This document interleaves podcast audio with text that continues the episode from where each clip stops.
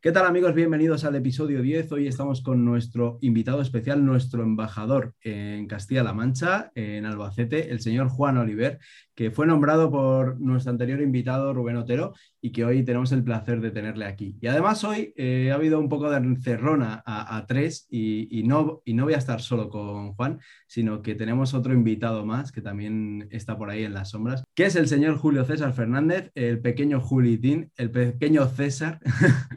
y así que vamos a estar hablando con Juan Oliver los tres a la vez. Bueno, los dos, y él nos va a estar dando una, otra masterclass, porque sé que Juan Oliver es una de las personas que más implicación ha tenido este año y medio que lleva con nosotros, juraría, en el, en el Sport Media Club, y a la cual quiero agradecer todo, eso, todo ese valor que aporta tanto en la sala de valor como, como en el resto del Slack o en el resto de, de momentos en los que participamos.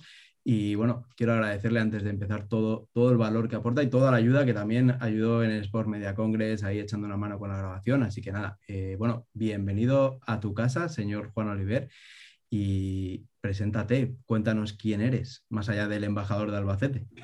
Bueno, eso, eso de embajador queda un poco grande. Sabes tú que a mí me gusta, aunque mis intervenciones son así un poco viscerales, como ya hemos hablado, eh, pero me gusta, me gusta intentar pasar desapercibido, aunque vaya en contraposición de, las personas que entran en, los Zoom y, se vea todo lo contrario. Bueno, pues yo, yo soy yo, sin más. Eh, Juan, eh, aunque mucha gente no lo sepa, eh, soy Juan Pérez Oliver, pero bueno, mm, decidí que mi nombre fuese Juan Oliver. ¿Has cambiado el nombre? Porque, bueno, es que el apellido Oliver para mí tiene, bueno, tiene ahí una historia de mi familia muy especial y es un apellido que no quiero que, en ningún caso se pierda. Qué bueno, qué bueno. Y también saludar al señor Julio, eh, que bueno, preséntate un poco para quien no te conozca, señor Don Julio. Yo soy, yo soy una, el, delincuente socio de J en, en, algunas cosas, no en todas, el que le sujeta el flash y, poco más. Y yo soy, yo, solo he venido a, saludar a Juan y, a decirle ya me ha puesto los pelos de punta con su tema de el apellido Olivera. O sea, es que ya, ya tienes, ya tienes nombre de artístico, tío. O sea, es un artista hecho y derecho de ahí de Albacete.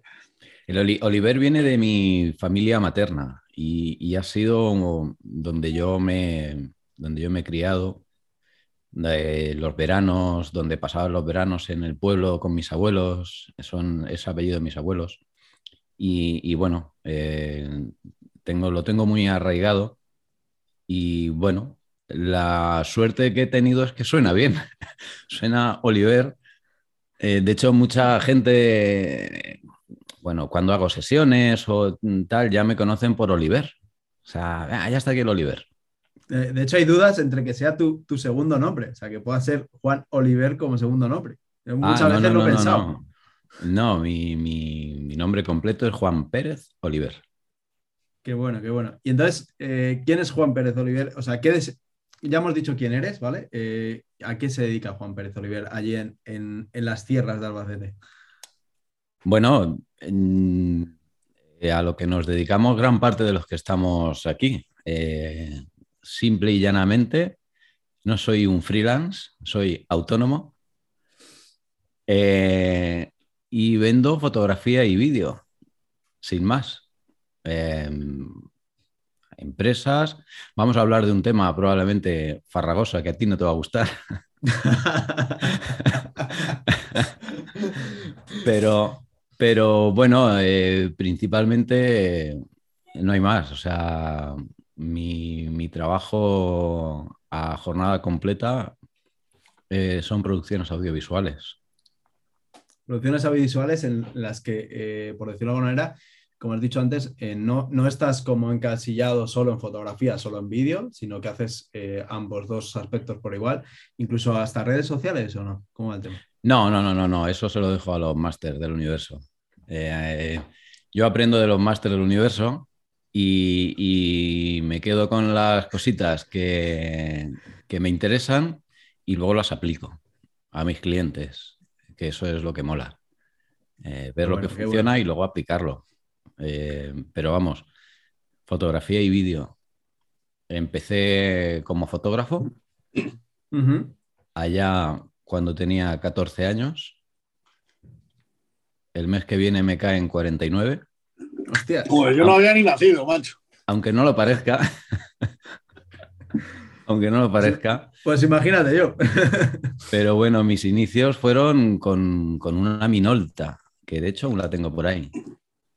Eh, con mis carretes en blanco y negro, con mi laboratorio en blanco y negro y a partir de ahí con mis di- diapositivas. Y creo que como hemos empezado muchos, muchos, muchos eh, de los de mi quinta, que hemos empezado en la naturaleza. Eh, que era lo más fácil de fotografiar, pues irte al campo y fotografiar flores y mariposas. Sí, señor. Y ya está. ¿Y empezaste, partir- empezaste a- por una pasión o por, o por un regalo? O esos No, no, 14 no, años? empecé por una pasión. A mí me, me llamaba mucho la atención mirar a través de, de ese agujerito y, y aislar mucho y, y centrar, acotar mucho lo que, lo que estabas viendo, ¿no? Entonces, a partir de ahí vas, empiezas a experimentar, empiezas a, exper- a experimentar y, y a disparar y a disparar y a disparar. Qué bueno. ¿Y de ahí al, al salto profesional? O sea, Pues ahora es donde Ahí- vamos a entrar al tema que a ti no te gusta. bueno, vamos a- al lío. Sí, sí, bueno, ya, ya sé por dónde vas. Está- este- lo, tengo, lo tengo claro. Sé que sí Ahora- que iba a llegar, pero bueno. No querías caldo, dos tazas. Ole. Yo empiezo en el mundo profesional eh, con las bodas. A mí se Bueno. me plantea la posibilidad de, de hacer bodas. De hecho, yo veo la posibilidad de hacer bodas y arranco con las bodas en fotografía. Yo el vídeo, el vídeo no, lo, no lo toco hasta, hasta la aparición de la 5 de Mar 2, que ya ni me acuerdo cuándo fue eso. Habría que mirar, Julito, mírate ahí fecha de cuándo apareció la 5 de Mar 2 y ese No fue el año en el que yo entro en el vídeo. Yo empiezo a hacer bodas, empiezo como fotógrafo de bodas y empiezo en un mundo eh, que a mí me encanta, el compartir con la gente, el, el dejar esos recuerdos, el dejar esa, esa imagen que, que con el paso de los años eh, te, te- te vas a buscar esas fotografías. Y- 2008, chavales. 2008, pues fíjate, en el 2008, de hecho creo que tuve la segunda 5 de Mar 2 que entró en España. Toma ya. O Sí, señor, que- canonista, canonista. Eso vamos a dejarlo para, para después. Bueno, ahora te digo todas las marcas que he tocado. Claro, empiezas con Minolta y, y acabas con Canon 5 de Mardes en 2008, o sea que por ahí anda. Bueno, la parte, la positiva es, la parte positiva es que ahora estoy con Sony. bueno, no vamos a dejar a nadie fuera. No vamos a dejar Vale. a nadie fuera. Pues arranco con, con mi fotografía de boda y empiezo a hacer bodas y, y empiezo a hacer bodas con carrete. Hostias. ¿Cuántos carretes por boda, por cierto? Por curiosidad, porque yo no analógica nada, con lo cual. No, mira, yo, yo venía haciendo, en una boda analógica, venía haciendo alrededor de unas 300, 400 fotografías. Que en su día, divídelo entre 36, ya salían fotos. Hostias. Hay 10 carretes Ahora ahí. Que sigo manteniendo mis bodas y las seguiré manteniendo mientras pueda, eh, vengo a disparar alrededor de 5 o 6 mil fotografías por boda, Igualito, ¿eh?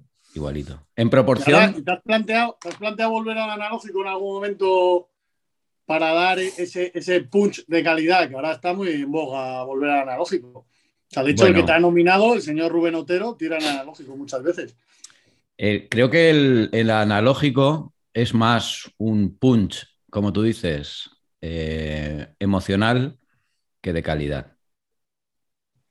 El, el analógico, evidentemente, vamos, no lo sé, no pongo la mano en el fuego, pero creo que hoy en día las cámaras digitales, mm, la calidad que te dan es equiparable o más a la de un carrete de 36. Ya no, si nos vamos a formato medio y esas movidas, bueno, eso ya son palabras mayores, ¿vale?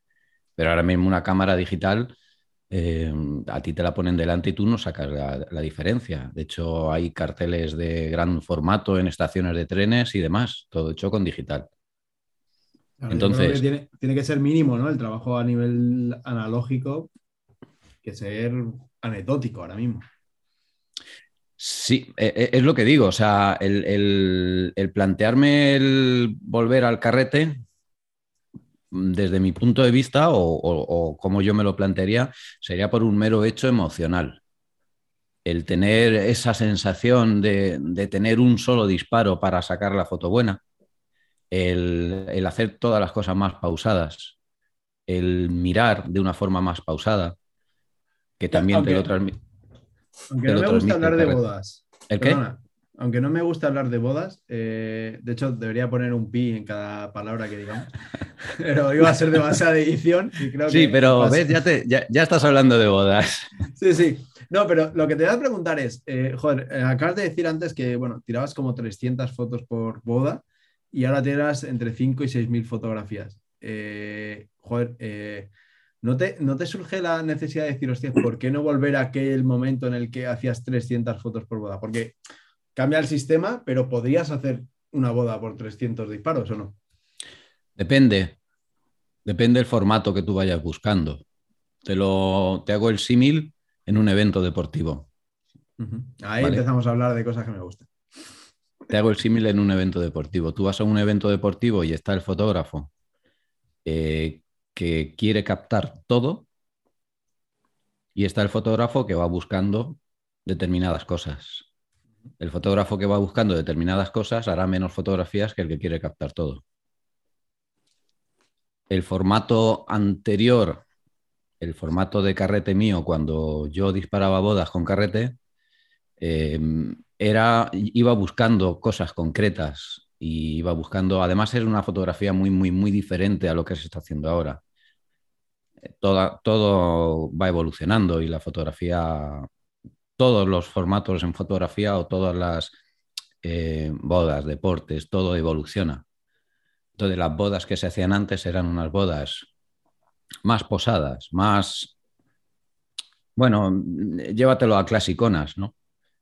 Ahora el tipo de fotografía de boda que yo hago es una boda en la que voy buscando todos los momentos posibles que pueda encontrar. Entonces, para buscar un momento, sí, lo tienes en una foto, pero mm, hasta que llega ese momento, puedes tener 30 fotografías que también te pueden contar cosas.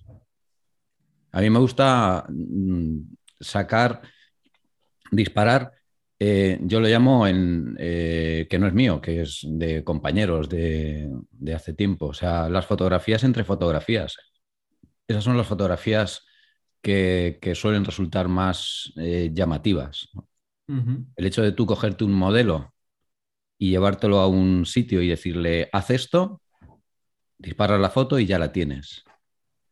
Pero el tiempo que pasa desde que llega ese modelo hasta donde tú le has dicho y cuando termina, ahí pueden salir también muchas fotografías, que puedan ser válidas o no, pero salen.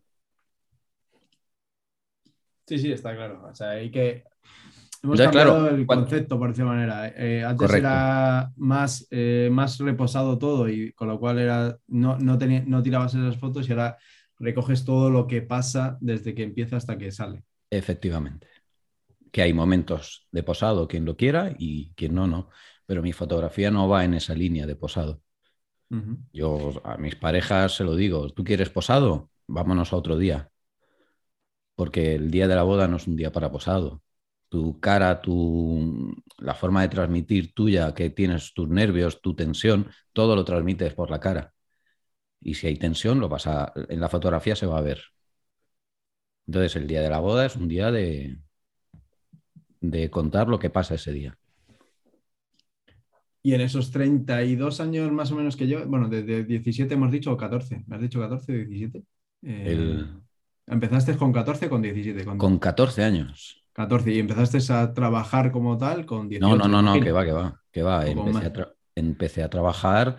Yo llevo profesionalmente cobrando eh, mi fotografía o mi vídeo, Pues alrededor de unos 17 años. Más o menos. años. ¿Y, y, qué, y entonces, qué pasó? O sea, eh, ¿qué hubo? ¿Cuál fue ese momento? Porque eh, eso me sale más o menos con 30 años, empezaste a currar de fotógrafo. ¿Qué pasó antes? O sea, antes estuviste dedicándote a otra cosa y hubo un momento en tu vida en el que dijiste, hostia, tengo que retomar la fotografía y tengo que cobrar, por, o sea, quiero dedicarme a esto. O sea, ¿cuál fue ese paso? Yo, yo soy auxiliar administrativo. Yo he estado trabajando en un centro de enseñanza 15 años como jefe de negociado, llevando todo el tema administrativo del centro. Eh, la fotografía siempre ha estado en mi vida. Siempre. Llega un punto en el que yo, trabajando como administrativo, empiezo a, trabajar, empiezo a, sacar trabajos relacionados con la fotografía. Hasta tal punto que durante dos, tres años eh, manejo tres elementos muy importantes en mi vida, que son mi familia, mi trabajo, que era el que me daba de comer en ese momento, y la fotografía. Tal saturación eh, tenía que uno de esos elementos tenía que abandonarlo, porque no podía. Y abandoné después de 15 años, me despedí. En un, yo trabajaba en un centro de enseñanza privado, no soy funcionario, y me despedí, sin más.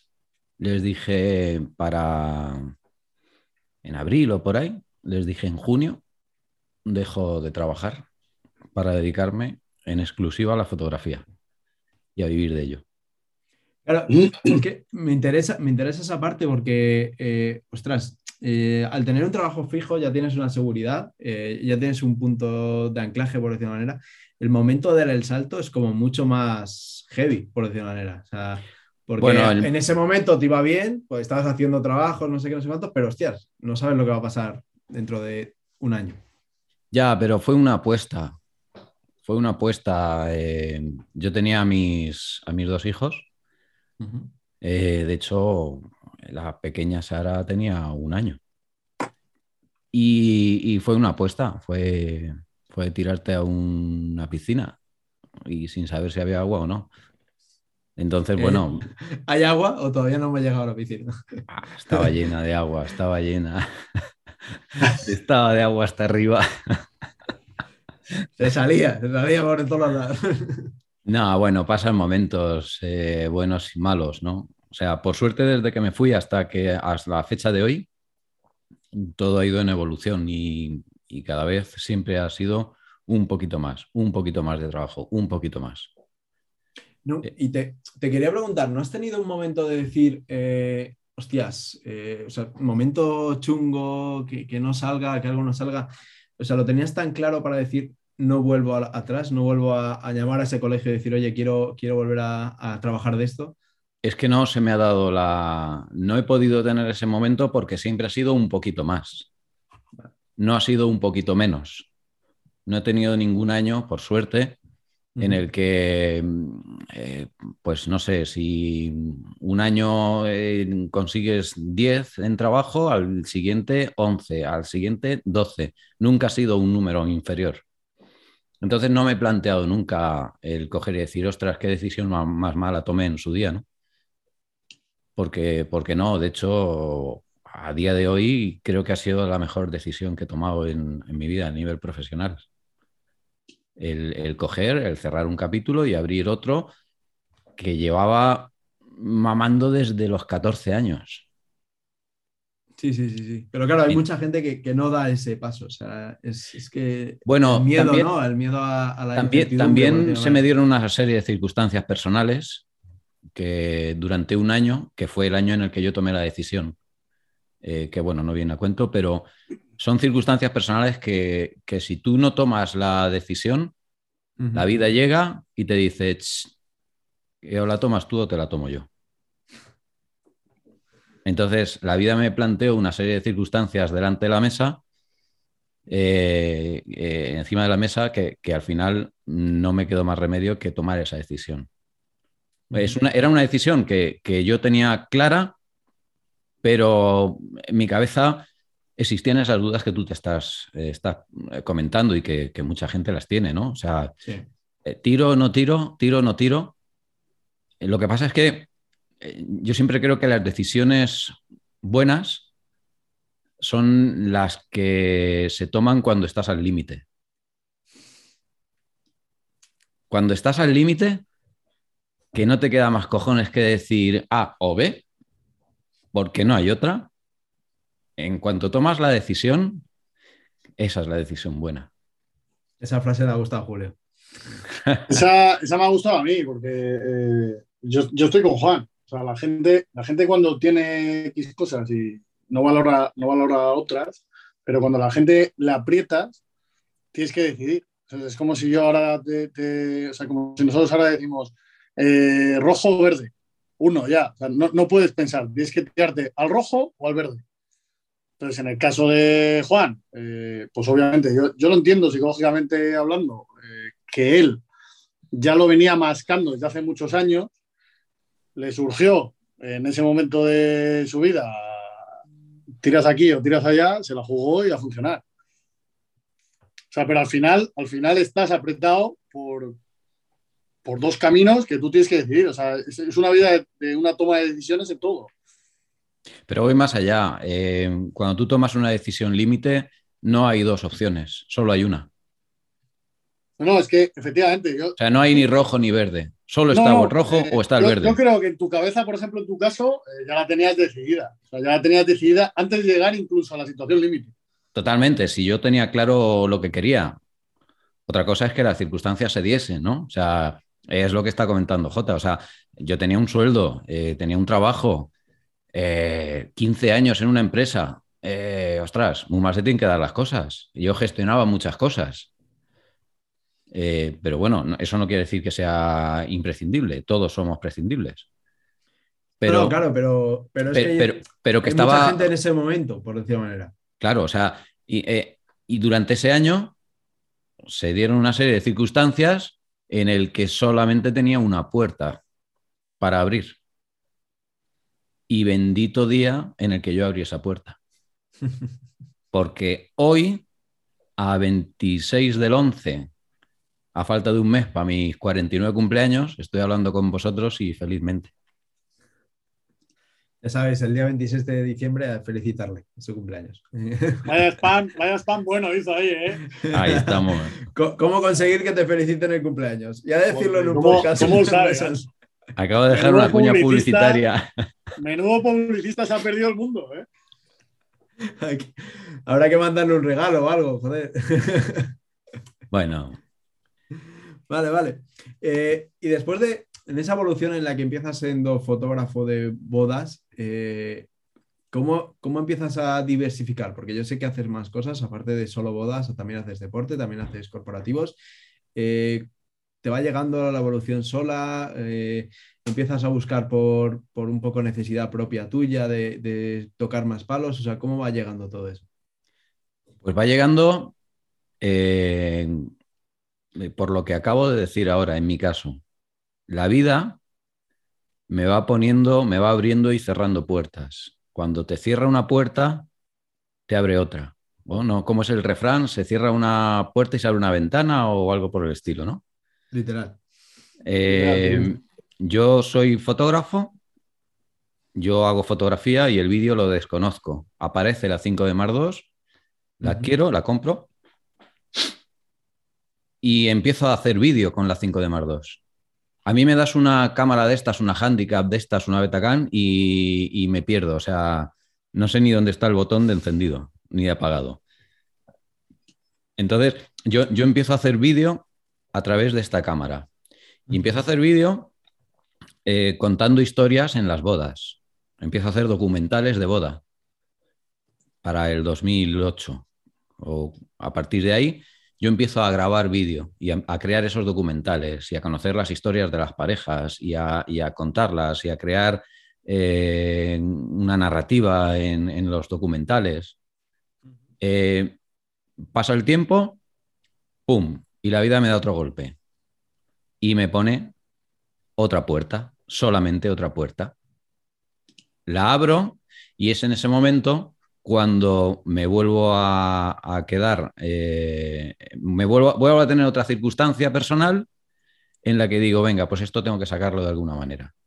A partir de ahí, un amigo, un buen amigo, al que precisamente hoy le conceden un premio honorífico aquí en Albacete, eh, Severino Felipe, bronce absoluto en San Sebastián, en maratón, y otra serie de historias. Él conoce mi trabajo, él conoce mi trabajo documental de bodas y me dice, ¿por qué no, o sea, ¿por qué no haces un vídeo de esos chulos tuyos y lo presentas a Avicine? Avicine es un festival eh, nacional aquí en Albacete de cine, en el que hay varias categorías. Le digo, vale, yo hago un trabajo, pero sí es contigo y relacionado con el deporte. Yo soy deportista desde que tengo uso de razón. Yo me, encanta correr por la montaña, todos los deportes individuales. No me invites a jugar al fútbol ni a baloncesto. Bueno, a baloncesto por descontado. Aquí tenemos aquí al teenager este de arriba. Se, lo dejamos a Julio eso del baloncesto. Sí, sí, a Julito. Entonces, eh, me dice, vale, de acuerdo, creo un, pequeño, una pequeña pieza de unos seis minutos, siete, eh, de la historia sin, sin diálogos y sin nada de, de un deportista cualquiera. Lo presento a ese festival y me conceden una mención de honor. Ese mismo documento eh, que fue uno de mis primeros trabajos videográficos, no, mis primeros, no, el primer trabajo videográfico que hice. Eh, aquí en Albacete tenemos el circuito de carreras populares, de bicicleta de montaña y de trail de la Diputación de Albacete. Yo he corrido en ese circuito durante mucho tiempo. De hecho, he sido presidente de un club de atletismo durante mucho tiempo y tengo relación con los técnicos y con Diputación a nivel de club. Eh, en todos los años se presenta una gala, se hace una gala de entrega de premios y en esa gala se proyecta un vídeo eh, con cómo ha ido el circuito, con números, con datos y tal.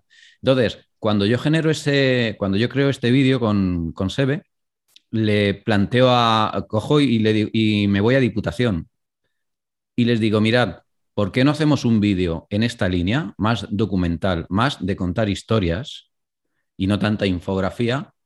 Eh, en la gala final. Se lo presento y a la semana me dicen adelante.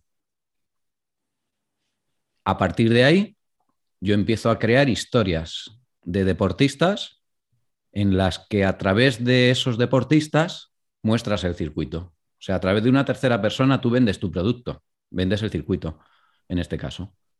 Y desde, desde el año 2012, creo, llevo haciendo ese trabajo a fecha de hoy.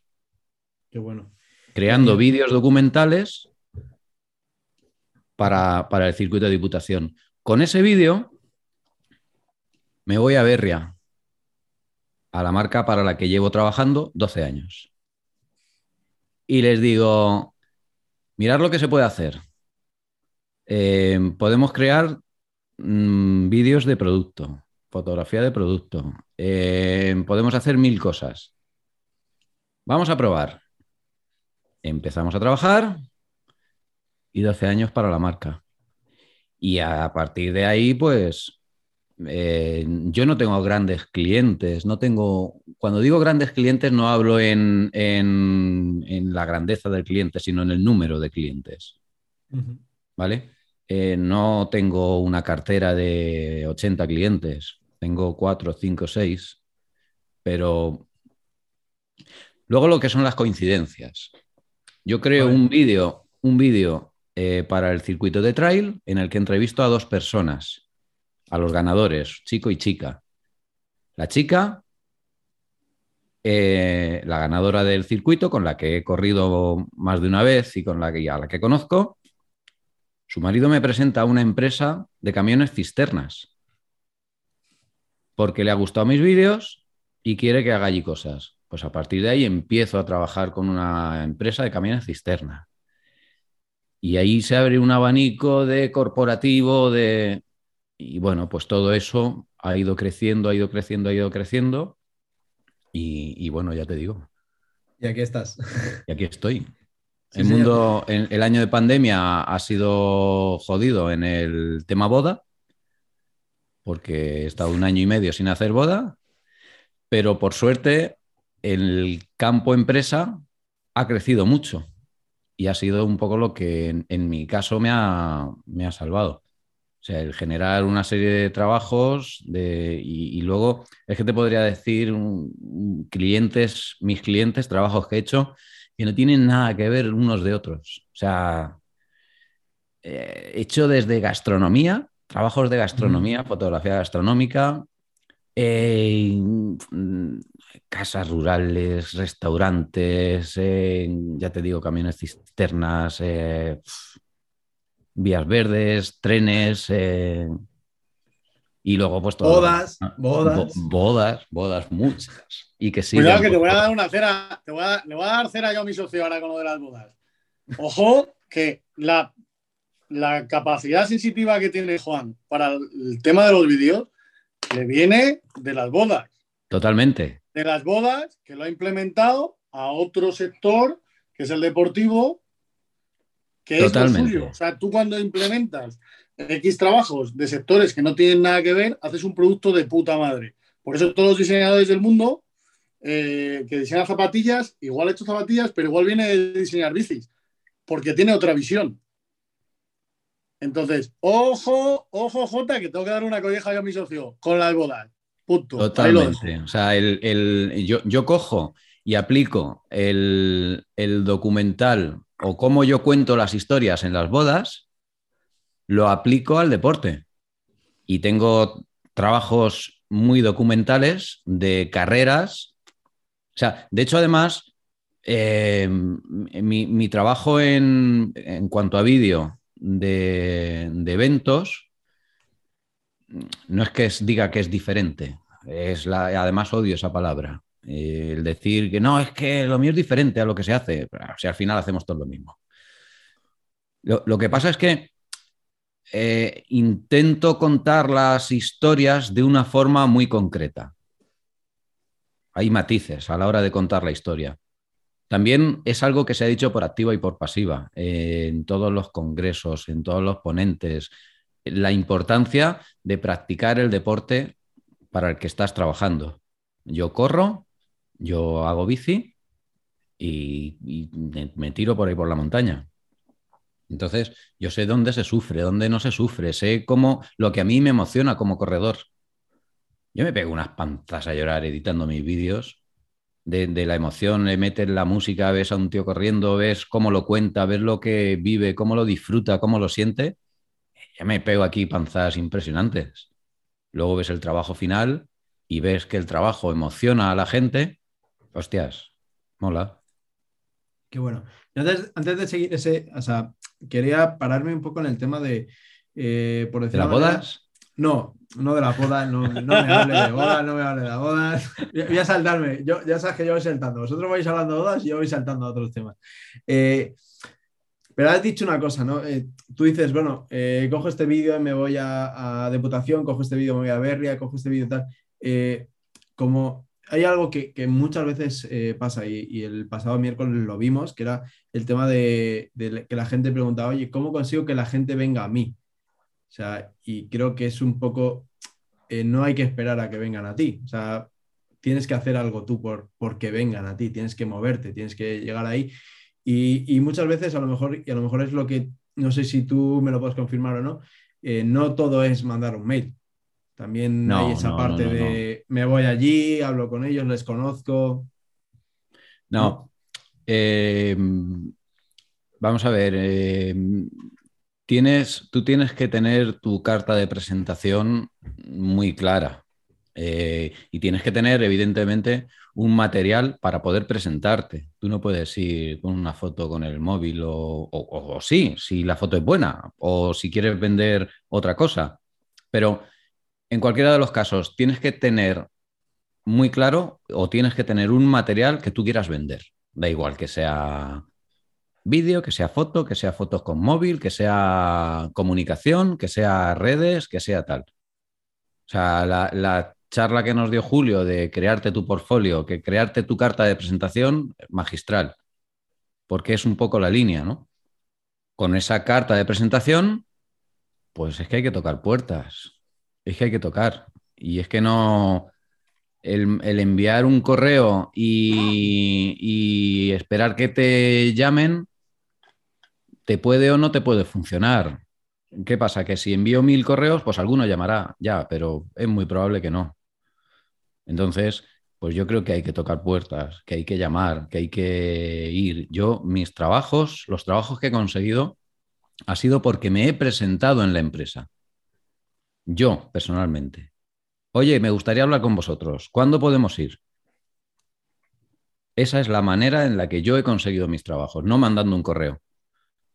Que el correo también hay que mandarlo, porque hoy en día eh, cada vez, no lo sé, no lo sé, porque a mí, por suerte, llevo tiempo sin llamar a puertas porque me van viniendo sin, sin tener que llamar. Ya son muchos años, aunque no hay que despistarse, ¿no? Porque la gente, el, otro día lo hablaba con Gorka, a veces los que llevamos mucho tiempo eh, perdemos esa ilusión por, seguir y tal, y, hay que, el, club aunque no lo, parezca, y ahora saco la otra cuña publicitaria, eh, creo que tiene esa parte, aparte de todo lo bueno que tiene, para los que llevamos tiempo, tiene la parte positiva en la que hay mucha savia nueva, con mucha ilusión y con muchas ganas.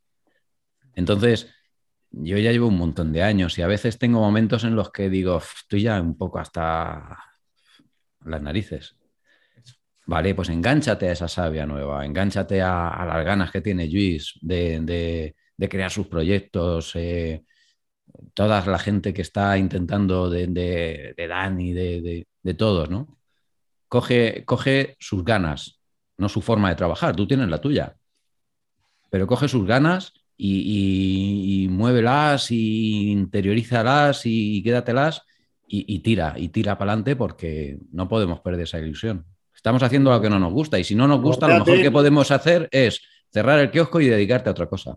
y no, pasa nada. hay una frase muy famosa al hilo, al hilo que dice Juan en mi familia, que es rodeate de jóvenes que te transmitirán su juventud y su ilusión. Entonces, tú estás con mucho teenager, macho. O sea, al igual que, que tú aprendes de los teenagers, los teenagers tienen que aprender de ti, de tu sabiduría. Mm, vale, te lo compro. Eh, pero creo que es mutuo, que es recíproco. Creo que esto es un, como se dice ahora tan moderno, un one-to-one. Un win-to-win. Win to win. to win. ¿Vale? tú, me das, yo te doy. Yo te doy, tú me das. Sí, señor, sí, señor. Eh, pero al final es eso, o sea, no, eh, claro, yo, la historia era esa, que, muchas veces hay confusión en el, en el, esperar o en solo en las redes sociales es verdad que, en tu caso, por ejemplo, ya has pasado ese, momento, como decías antes, de, tener que ir eh, o estar dedicado a buscar clientes que te vienen más a ti ya por reconocimiento, ya por, eh, por experiencia. también es cierto que vivo en un sitio eh, que no es un Madrid, que no es un Valencia, que no es un Barcelona. Aquí en Albacete y en, en la provincia conozco a la mitad y a la otra mitad sé quién la conoce. Entonces, es mucho más fácil, y a mí me conocen, es mucho más fácil generar clientes, porque siempre puedes tocar una puerta porque te ha, oye, que conocemos a... Eh, aquí en Albacete siempre tenemos a alguien que conocemos de forma común. Entonces... pero, al final ahí, eh, con que haya 10 fotógrafos más, ya saturas el mercado. No, no, y hay muchos más, y, cada vez más, y cada vez eh, pues más gente, más sabia nueva, que viene con ideas nuevas, que están recién salidos y van que, se lo comen todo. Lo que pasa es que yo es lo que digo muchas veces, yo ya tengo una experiencia, yo ya no tengo que demostrar esa experiencia porque tengo trabajos que lo demuestran. Sí tengo que seguir o sí los que ya llevamos tiempo, sí tenemos que seguir en la pelea y en la lucha y en, la, en, el afán de mejorar y de innovar. Pero eh, en uno que empiece mañana, enséñame tu trabajo. Si no tengo. Yo sí. Si tienes eso ganado, está claro. Tienes eso ganado. Claro, eso sería, eso sería como la palabra que le gusta a Jota, eso sería el, el must de Juan Oliver. la gente que tiene experiencia, pues tiene su. Oye, mira, hago esto, lo puedes ver aquí. Es que mi portfolio, yo no tengo que crearme ya un portfolio. Porque ya lo tengo. El que empieza ahora tiene que empezar a, generar su contenido, a generar su material, un material de calidad, bueno, y crearse su portfolio. Aún así, insisto, o sea, el hecho de que yo tenga mi portfolio y mi material no quiere decir que deba relajarme o que los que estamos con, con el tiempo que llevamos trabajando debamos relajarnos. ¿Qué va? Al contrario, hay que apretar, hay que apretar y mucho, porque eh, la competencia es voraz. Sí, me encanta porque eh, creo que hemos dicho ahora mismo, en estos últimos minutos, hemos dado consejos para tanto para los nuevos como para los que están arriba, que luego hay lloros, luego hay lloros. No, bueno, pues mira, los que están arriba, pues yo, vamos a ver, yo no estoy ni arriba ni abajo, o sea, yo estoy donde estoy. No, los que ya yo soy, y, y yo soy consciente de que si a mí me piden que enseñe mi trabajo, tengo pero soy consciente de que tengo que seguir luchando, tengo que seguir inventando y, pues aquí yo tengo amigos que, oye, pues vente un día con la bici que quiero probar unas cosas, que voy a probar los flashes nuevos que me he comprado. y, y, probamos, hacemos fotos con flashes y, y ostras, pues sin flash, espera. Ah, pues es que me mola más sin flash. Pues el flash a tomar por saco. Ah, la mierda. bueno, a, tomar por saco, pero yo sé de alguien que se ha comprado, ha hecho buena inversión este año en flashes. Así que sí, sí. Algo, algo tienes ahí, un run run ahí. Pero si yo tiraba con flashes, si yo tiro con flashes. Bueno, pero que en el club tienes una fama. Bueno, pero eso está bien. es el, hombre sin, eh, sin, flashes. Pero eso está bien ahí, porque tiene que haber alguien. Cada uno tiene su etiqueta. Pues a mí, que eh, esa la cojo yo, para mí, para siempre. el hombre sin flash. sí, señor. Eh, a nivel actual, ¿cuánto representa, o sea, cuánto de foto y cuánto de vídeo en porcentaje, más o menos, hace Juan Oliver? Pues eh, es que es casi 50-50, eh, porque el, casi el 100% de mis clientes me piden las dos cosas, les hago las dos cosas, les hago la fotografía y les hago el vídeo. En, varios proyectos de los que de los últimos proyectos en los que he estado he, gestionado han, contratado las dos las dos cosas fotografía y vídeo. Eh, de alguna forma se me contrata más por el vídeo que por la foto. Cosa que, bueno, eh, intento balancear, pero no lo consigo. Me siguen contratando más por el vídeo que por la foto. O sea, yo soy amante de la fotografía y, luego a nivel comercial es mucho más rentable. Es mucho más rentable. Mucho más rentable. ¿Deja aprender vídeo, Julio? Lo que, es lo que hay, pero ahora le voy a hacer una pregunta al señor Juan Oliver, que yo creo que ya lo he preguntado en privado. Eh, ¿Cuánto de tu trabajo delegas? Eh... Venga. Claro, a mí me interesa, me interesa que ese señor, como tenemos que aprender de él, que dure. Que cuanto más dure, más aprendamos de él y él de nosotros. Entonces, pues, ¿cuánto de tu trabajo, cuánto de tu trabajo delegas para descargarte a nivel de tiempo? Cero. Cero. Pero, pero te puedo eh, argumentar. No hay más que decir. Te puedo argumentar. Delego cero porque no cojo más de lo que yo pueda gestionar. No. Eh, lo que pasa es que, vamos a ver, esa, era, esa ha sido mi filosofía hasta hace un año y pico. Y ahora meto otra cuña publicitaria. Venga, va. Sport, Media eh, me ha hecho ver que existe otra fórmula. Yo hasta ahora mi fórmula era todo lo que yo no pueda manejar no lo hago.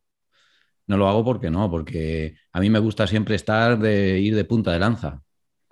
Yo eh, los tratos con mis clientes los hago yo, yo hago el trabajo y yo entrego. O sea, mis clientes, tanto novios como empresas, como deporte, tienen un, contrato, un contacto directo del 100% conmigo. Yo no hago un, no contrato un evento, mando a dos personas que lo harán de puta madre y yo me voy a otro. No me gusta hacer eso. Por, no lo sé, no lo sé. Será que es lo que he estado eh, mamando desde hace de toda la vida. Eh, ¿Qué es lo que pasa? Que apareces por media, aparecen una serie de gente que está en el club, gente capaz, gente que te enseña, te abre muchas ventanas sin cerrar ninguna puerta. Y dices, ostras, pues hay otro sistema, hay otra fórmula. Venga, pues a lo mejor se puede delegar algo o no. O bueno, de momento, eh, lo que es producción, o sea, el postproceso de todos mis trabajos lo, hago yo.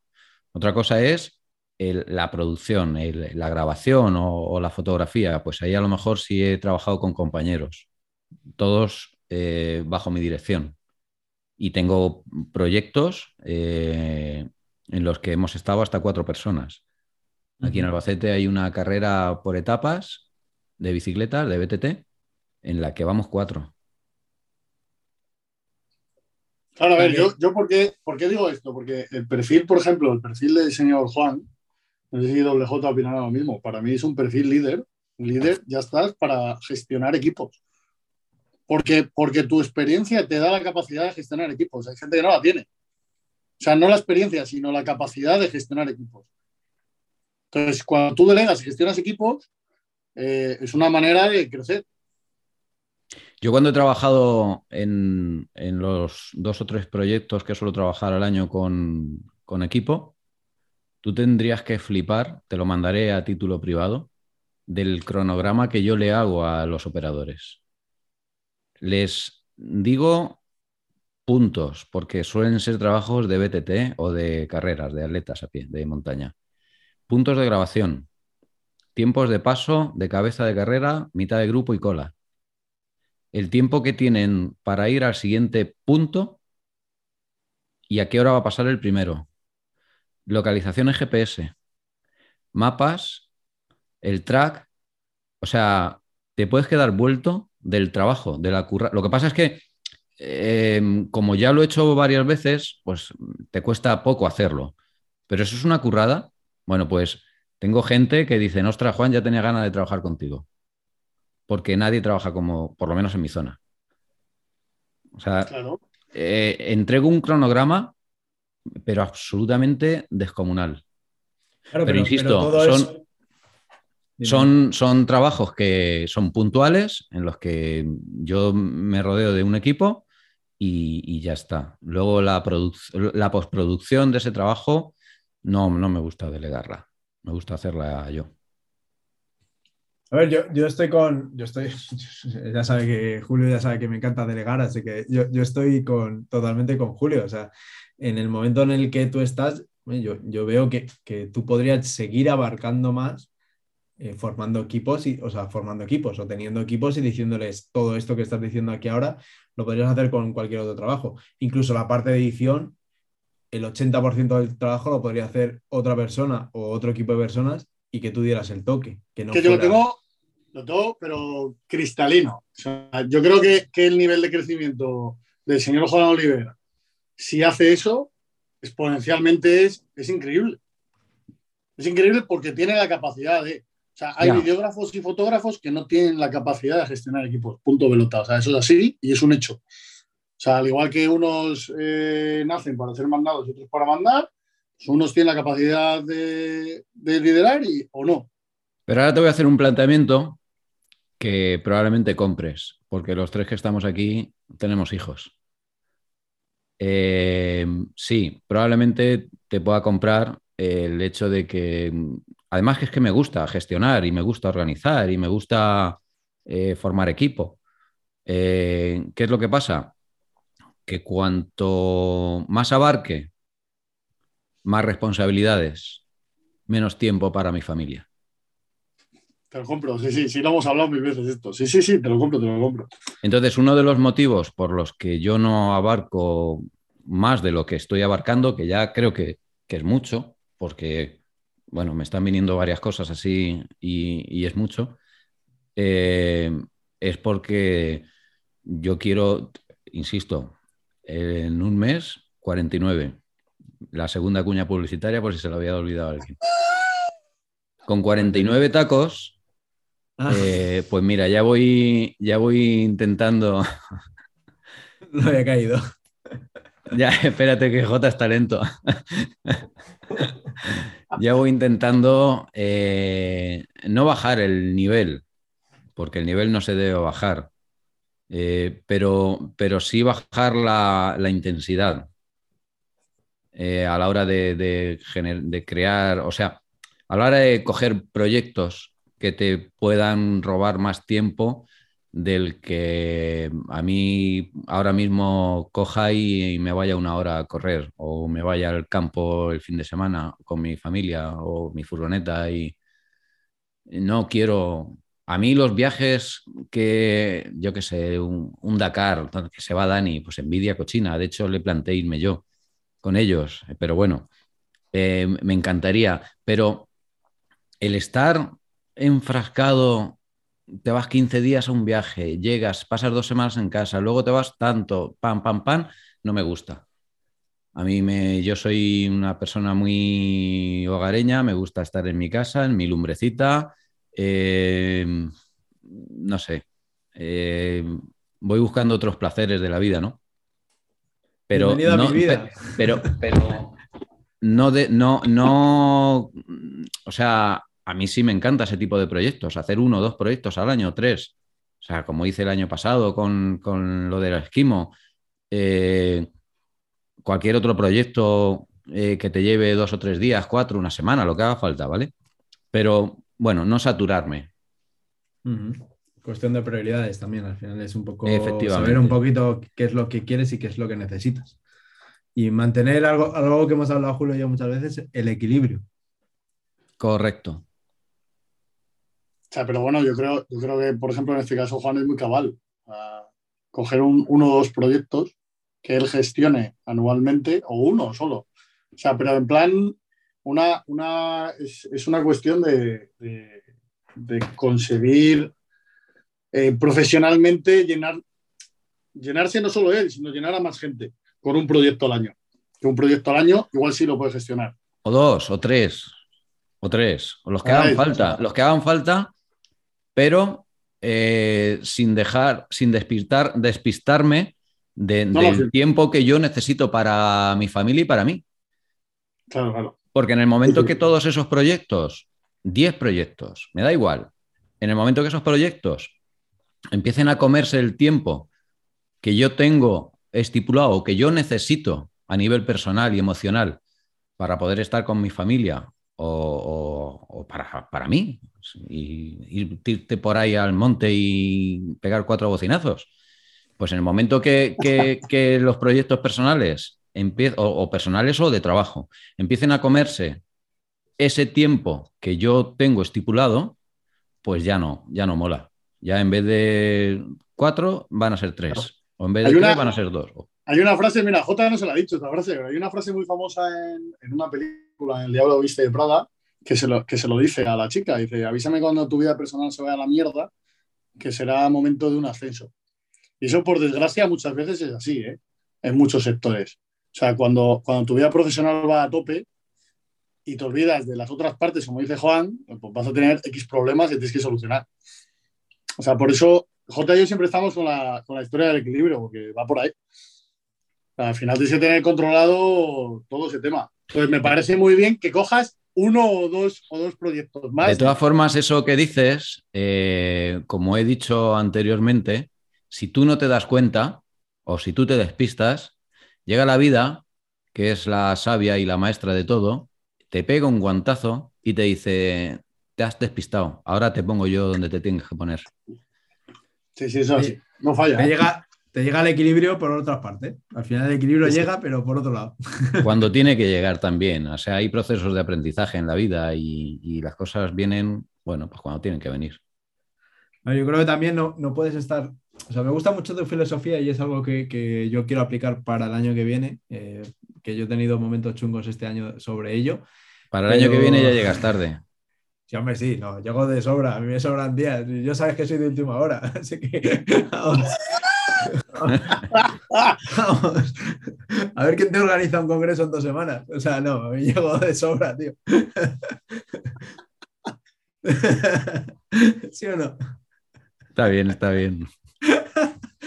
llego, de sobra. Eh, bueno, al final es eso. Yo creo que el equilibrio tiene que estar ahí. Eh, joder, se me ha ido la pregunta que te iba a hacer ahora. Sería eh, mentira. No, seguro, eso dice mi abuela. Eh, Julio, pregúntale algo. A ver, eh, yo creo que lo que hay que aprender de Juan es que, aparte de su trabajo y demás, la gente joven tiene que aprender que él mantiene un equilibrio, se agarra ahí como un clavo ardiendo porque es su motor de vida. O sea, realmente, a ver, gestiona sus tiempos para tener su tiempo como Juan Oliver sin su pareja, su tiempo como Juan Oliver con su pareja y su tiempo Juan Oliver como profesional y como padre de familia. O sea, tiene todas sus vidas, eh, se va moviendo ahí. Entonces, también, te, también te digo... Esto lo gestiona muy bien y le da tiempo a venir a verme a mí a Cantabria a comer unas rabas. O sea, fíjate si lo gestiona de puta madre. ¿eh? También te digo que eso me ha costado alrededor de 40 años aprenderlo. Obviamente, sí, sí, me imagino. O sea, yo cuando cumplía 40, 41 empecé a darme cuenta de determinadas cosas. Y, y, aquí saco un poco los proyectos personales solidarios, que es un máster, es un máster en, en aprendizaje. Sobre todo el, proyecto que yo, que yo hice, el del reto de Pablo. Sea, te das cuenta cuando ves eh, a esa familia, cuando ves a esa gente y cuando ves lo que, le lo que les ha pasado, que es real, que no lo ves en la tele, que no es ficticio, que no pueda ser mentira o, no, eh, cuando, cuando te metes ahí y conoces su historia y, cuando lo ves que están contando determinadas cosas y te lo cuentan con una frialdad absoluta y tú estás enfrente llorando como una Madalena, te das cuenta de, y dices, ostras, pues lo mismo el otro día la movida por, que tuve porque me tenía que comprar no sé qué mierda o no sé qué historia, lo mismo no es tan importante. Lo mismo, lo mismo el hecho de levantarme y de respirar y de ver la luz y de tener una cama donde dormir, pues lo mismo, con eso ya a lo mejor ya no va mal la cosa. Claro, aprendes a, relativizar. Totalmente. Más, totalmente, totalmente. O sea, estoy, de acuerdo contigo. Em, claro, a mí eso me lo ha dado porque he tenido la grandísima suerte de embarcarme en el proyecto personal que me embarqué hace unos años y de conocer la historia y de, de vivirla y de luego estar tres días eh, con el reto, que fueron 670 kilómetros en bici durante tres días y sin dormir. En tres días dormí una hora y media. Y, bueno, pues ostras, eh, cuando te quedas ahí y vas viendo el por qué se hace esto, dices, macho, pues pues voy a tener que priorizar determinadas cosas.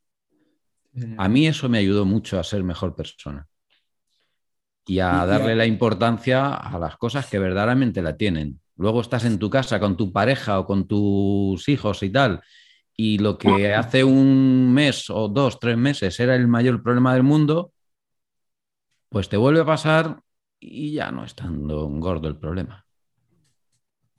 y sobre este reto fue eh, tu masterclass, sobre el tema de, retos, eh, proyectos personales y demás.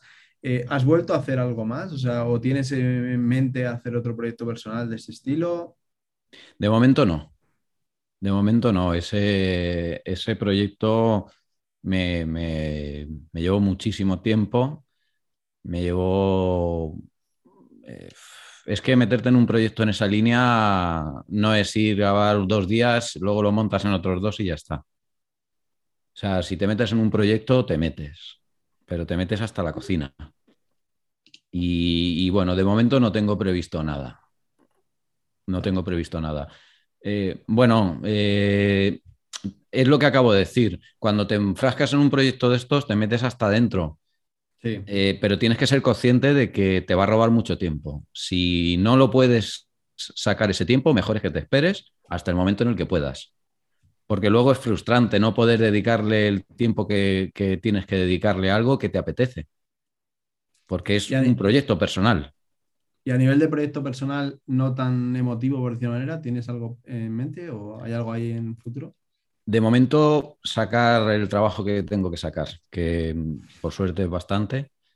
Y, y bueno, eh, en cuanto pase Año Nuevo, pues no lo sé, tengo por ahí alguna cosilla en mente, pero bueno, estoy ahí madurando. Qué bueno. Eh, voy a hacer yo la cuña publicitaria, venga, que no la he hecho en todo, el podcast, eh, voy a hacerla yo. Eh, ¿Qué saca un profesional de tu estilo? Te lo he preguntado muchas veces, ya lo sabes. ¿Qué saca un profesional de tu estilo con 40 años o 30 años haciendo esto, dedicándose a la fotografía, ya teniendo un mercado, ya teniendo clientes, ya teniendo contactos? ¿Qué saca y por qué te metes en Sport Media Club? Pues fíjate, yo vi la, el Sport Media Congress de esos dos días, lo vi. Eh, bueno, ya lo- te lo he dicho, o sea, a mí todo lo relacionado con el deporte me fascina, o sea, me encanta. Y si asocias deporte y fotografía o vídeo, pues eh, mete las dos cosas que más me apasiona. Entonces, bueno, pues me tragué el, el- el congreso. Nació Sport Media Club y, y bueno, pues ahí lo dejé. Un día, paseando a mi perro, eh, estaba a punto de inscribirme en un curso de fotografía gastronómica en Madrid. Era un curso, un curso que valía una pasta, ¿no? Le valía 500 pavos un día. Era- no me acuerdo de qué ponente era y tal. Porque además estaba haciendo unos trabajos de fotografía gastronómica. Y dando una vuelta, digo, "Pf, o curso de fotografía gastronómica o Sport Media Club. Y dije, "Bah, me voy a meter en el club. Eh, me quise meter en algo en, eh, en lo que, ya te digo, a mí me gusta, deporte y fotografía. Eh, seguro que algo se aprende. Esa era la manera en la que yo tenía de pensar.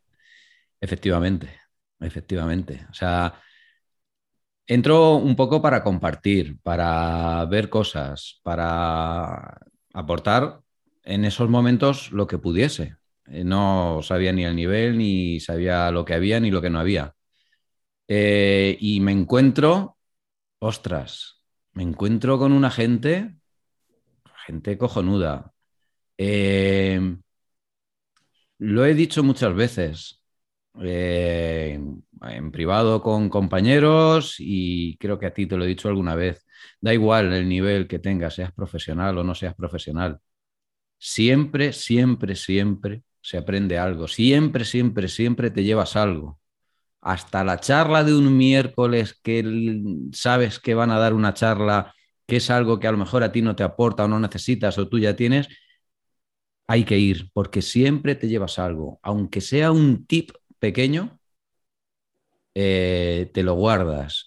En cambiar tu forma de ver una fotografía. Eh, hace poquito lo hablábamos en una de las charlas. O sea, el hecho de ir seis personas a una curva en un rally y, y que cada uno saque una foto diferente y luego verlas y decir, ostras, yo es que voy con mis X años de profesionalidad y, bueno, pues yo ya lo tengo claro, me voy a comer el mundo, voy, me pongo, saco la foto buena y, ya está.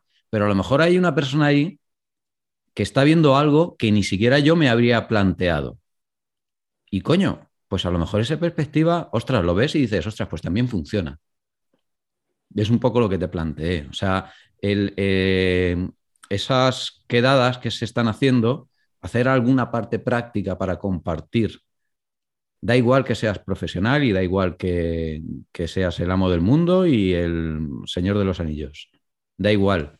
Siempre puede venir alguien un aficionado, a alguien que no se dedica profesionalmente a la fotografía y plantearte un punto de vista totalmente diferente al que tú tienes. Y para mí, Sport Media es lo que tiene. Esa diversidad de, gente que, cada uno es de su padre y de su madre. Vivimos en, en sitios dispares, en toda España. Y cuando nos juntamos siempre hay algo, alguien que dice algo que dice, che, para la libreta porque esto me lo llevo, lo reflexiono, lo analizo y luego lo aplico. Entonces, pues fíjate, como profesional, todo lo que me puedo llevar de, de, Sport Media. Y, y, de sobra sabes que no falto a ni una reunión y cuando falto es porque tengo faena. Totalmente cierto. Porque Totalmente cierto. Eh, es que, insisto, o sea, me encanta estar con la gente, me, aprendes un montón, pero un montón. Hay eh, opiniones totalmente diferentes, aunque sean contrarias a la que tú estás, eh, a, la, tuya.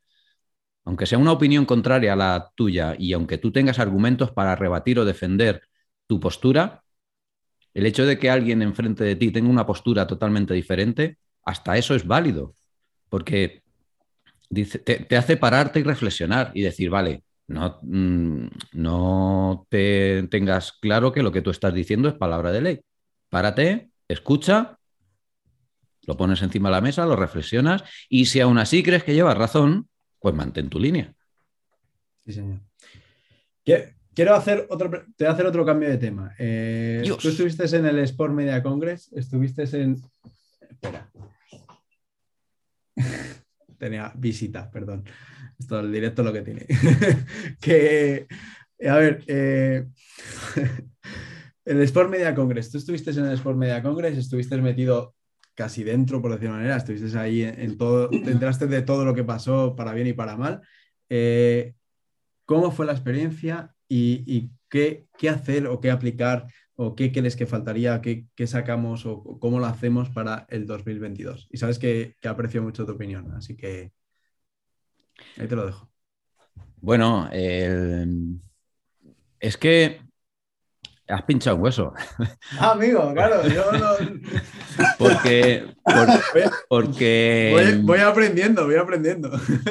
Eh, Sport Media Congress, creo, y casi que pondría, podría poner la mano en el fuego que todos los que estuvimos, tanto fuera como dentro, nos llevamos algo, eh, todo fue positivo. Todo fue positivo porque íbamos con unas ganas impresionantes, unas ganas terribles de poder juntarnos, de poder eh, recibir eh, formación de la gente que vino, de poder compartir nosotros. Creo que, te diría que a 50-50. O sea, 50% eh, tiene la parte de formación, como 50% tiene la parte de esas charlas post conferencias que se tenían. Entonces, ¿qué quieres que te diga? O sea, yo un 9 sobre 10. Eh, mejorar. Bueno, pues A, nivel de, yo qué sé, si es que a nivel logístico, organizativo, eh, eh, hay que tener un guion totalmente claro de cada cosa.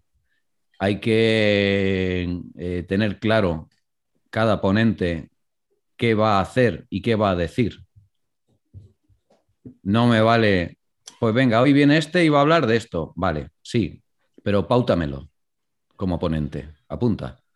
Estás apuntando. hombre, ya sabes. te lo compro, te lo compro, te lo compro. Me encanta, me encanta, me encanta. ¿eh? Pautame qué, vas a hacer y cómo lo vas a hacer. Vale, pues mira, yo ponente, pues venga, te voy a dar 10 minutos de presentación. eh, 40 de charla y 15 de reflexión. Vale, pues eso pautado. Pero de cada ponente. Ahí, ahí, te va, ahí te va a dar un dato, ¿eh? Eh, hay veces Que que, no estoy- pecamos de- con esto no estoy diciendo que esto no se hiciese o no se dejase de No, hacer no, porque ojo, no lo sé. Cuidado. Yo, yo el, dato, el dato que le daría ahí a, vamos, que, que es así, hay veces que presuponemos la profesionalidad de alguien como debería de ser y no lo es después. No, no, no, no, perdona. No, no. No, no, no, Eh, escucha, escucha, nivel- Julio, escucha. ponentes, pero no los digo, no digo por los que fueron a por media, digo en general, en general. No, pero Cuando escúchame. se presupone X Pero- cosas. Pero no se trata de presuponer o no presuponer. Tú cuando metes a un ponente en una conferencia, como organizador, debes saber a qué ponente pones. Y eso es un trabajo que tienes que hacer preponencia. Lo que yo estoy diciendo es que ese ponente, no dudo de su profesionalidad cuando ya es ponente. Lo que yo estoy diciendo es que a nivel organizativo, a mí me tienes que hacer, como se dice ahora, un timing, ¿no? ¿Se dice timing? Sí, Un briefing, un timing o lo que quieras. Joder, llamarlo, me sí, estoy. sí. Y fíjate que yo soy poco de anglosajismo, de anglo mierdas de estas, pero bueno. Eh, tú a mí, pautame qué vas a dar y cómo lo vas a dar. ¿Por qué? Porque yo tengo que organizarme, yo tengo que crear mi guion, tengo que tener claro de que si algo falla, cómo resolverlo. Y sobre todo, si se va a grabar, que los que están grabando sepan lo que tienen que grabar. Muy bien. No, no dudo en el momento que el ponente está allí de su profesionalidad. No la dudo, porque eso es algo que se debe hacer antes. Saber si ese ponente es un ponente merecido para estar en Sport Media o no. Oh, la vida te sorprende. Sí, sí, bueno, Ahora- sí está bien, está bien.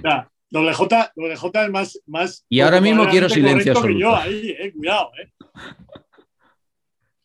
Pero ¿me, me entiendes un poco? O sea, Totalmente, no, lo entiendo totalmente. Entiendo lo que quieres decir. En- eh, vamos a tener que preparar el, el congreso con tres semanas en vez de con dos y ya está. Fácil. ya está. Y yo creo que con una semana más da tiempo para hacer todas estas cosas que están diciendo. Literal, está claro. O sea, no hace falta empezar antes. Eh, bueno, no te quiero robar mucho más tiempo porque sé que, que tenías eh, lío ahora. Eh, Nada, de momento queda un poquito más. Si no, te queda un poquillo, vale, nos podemos enrollar un poquito más. Para ir cerrando, consejos que le podamos dar, aunque yo creo que ya hemos hablado bastante, consejos que le podamos dar a las siguientes generaciones, a las siguientes remesas, por decir manera. Va, yo solo voy a dar uno. Porque yo no soy de dar. No. Eh, que tú me preguntes, ¿qué con- no lo sé. Tú a mí dime, oye, ¿cómo puedo hacer esto? Pues, pues yo lo hago de esta manera, que en alguna ocasión lo he hecho, he hablado con gente y tal. Yo no soy de, de dar ponencias, no me gusta porque no sirvo. O sea, hay gente muy buena en su trabajo, pero muy mala dando ponencias, que no soy yo. Y hay gente muy mala en su trabajo que es muy buena dando ponencias, porque se Sí, porque estructuran muy bien. Me, me costó mucho que diera la ponencia, ¿eh? Ya, pero es que no sé, y de hecho quedó como el culo, pero bueno, o sea, eh, no sirvo. Pero tú a mí me llamas, de hecho hace poquito pasó, o sea, oye Juan, que tengo esto para hacer, pues mira, yo lo estaba haciendo de esta manera, ta, ta, ta, ta, ta, ta, ta, y funcionó. ¿Vale? Entonces, lo único, el único consejo que puedo dar es que eh, lo que hagas o lo que decidas hacer o donde te decidas meter, que lo hagas con pasión, que lo hagas con ganas, que no lo hagas a medias. Eh, Las cosas a medias se quedarán a medias y luego va a haber que volver a hacerlas. Entonces, lo que hagas, la gente que entra, que, quiere entrar en este mundo de la fotografía o del vídeo, que si entras, que entres como un elefante en una cacharrería, o sea, como un misil. Y sobre todo que lo hagas con pasión y con, con el corazón y, y que lo hagas con potencia. Ya Qué está. bueno, qué bueno. Con eso, eh, da igual cómo lo hagas, el que hagas. Si lo haces con pasión, estará bien hecho. ¿Alguna última reflexión, Julio? Yo es que soy muy fan del teenager. Pues, la reflexión que, Eh, yo a todo el mundo le diría que escuchara, pero vamos, modo esponja. Los que tenemos niños pequeños, vemos a nuestros hijos pequeños cómo están todo el puñetero día absorbiendo. Esto tiene que ser eh, el ABC en la vida. absorber, absorber, absorber y desechar X cosas que a ti igual no te valen, a los demás sí. O sea, nadie es palabra del Señor eh, obligados díganos, eh, sino tú vas cogiendo de cada cosa y te vas haciendo tu película.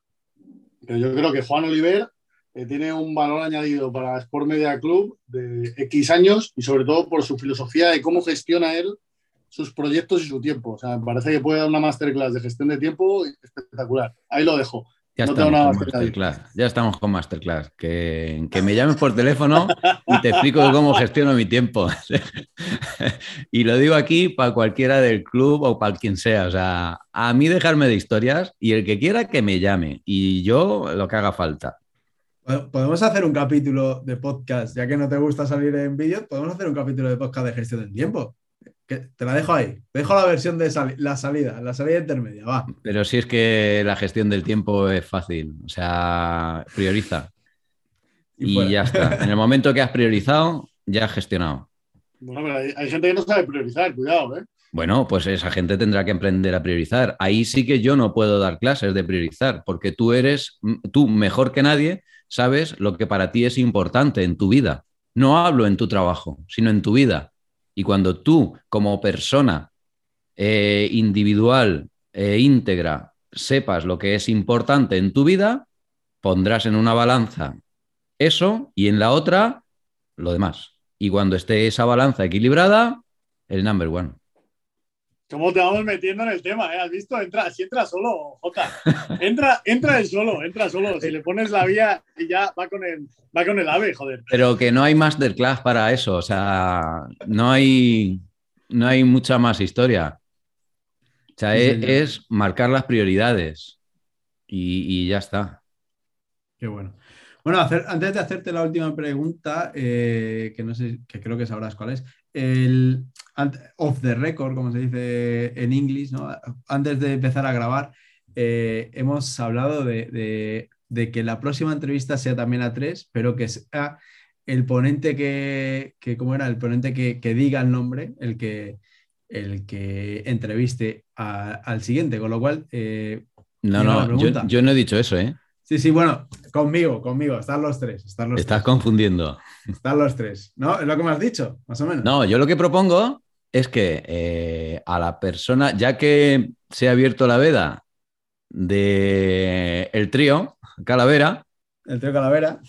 Bueno, pues que la persona que hoy es entrevistada y como tengo claro que tengo que nominar, que en la siguiente, el siguiente podcast que se grabe, pues que esté la persona que nomina y la nominada. Entonces, la pregunta es, ¿a quién nominamos? ¿Con, quién, quieres hablar la próxima vez? Pues desde eh, un primer momento lo tenía claro, porque primero voy a hacer una pequeña descripción y en segundo vais a saber perfectamente quién es. Es una persona de la que quiero aprender, quiero seguir aprendiendo. Eh, ya aprendo mucho en charlas que tenemos y en sus intervenciones y es una persona que creo que puede aportar muchísimo, muchísimo, muchísimo, muchísimo, como persona, como, como todo. Entonces, bueno, yo, aunque le pese, que no sé si le va a pesar o no, eh, quiero nominar a mi gran amigo y buen hermano Gorka. Mira, mira que está aquí. ¡Ah! Bueno, para, quien no lo está viendo y solo lo está viendo, eh, tiene una navaja de, Gorka que se dejó olvidada. Una de sus navajas, que va dejando. Opinel. Una Opinel, efectivamente, una Opinel, sí, señor.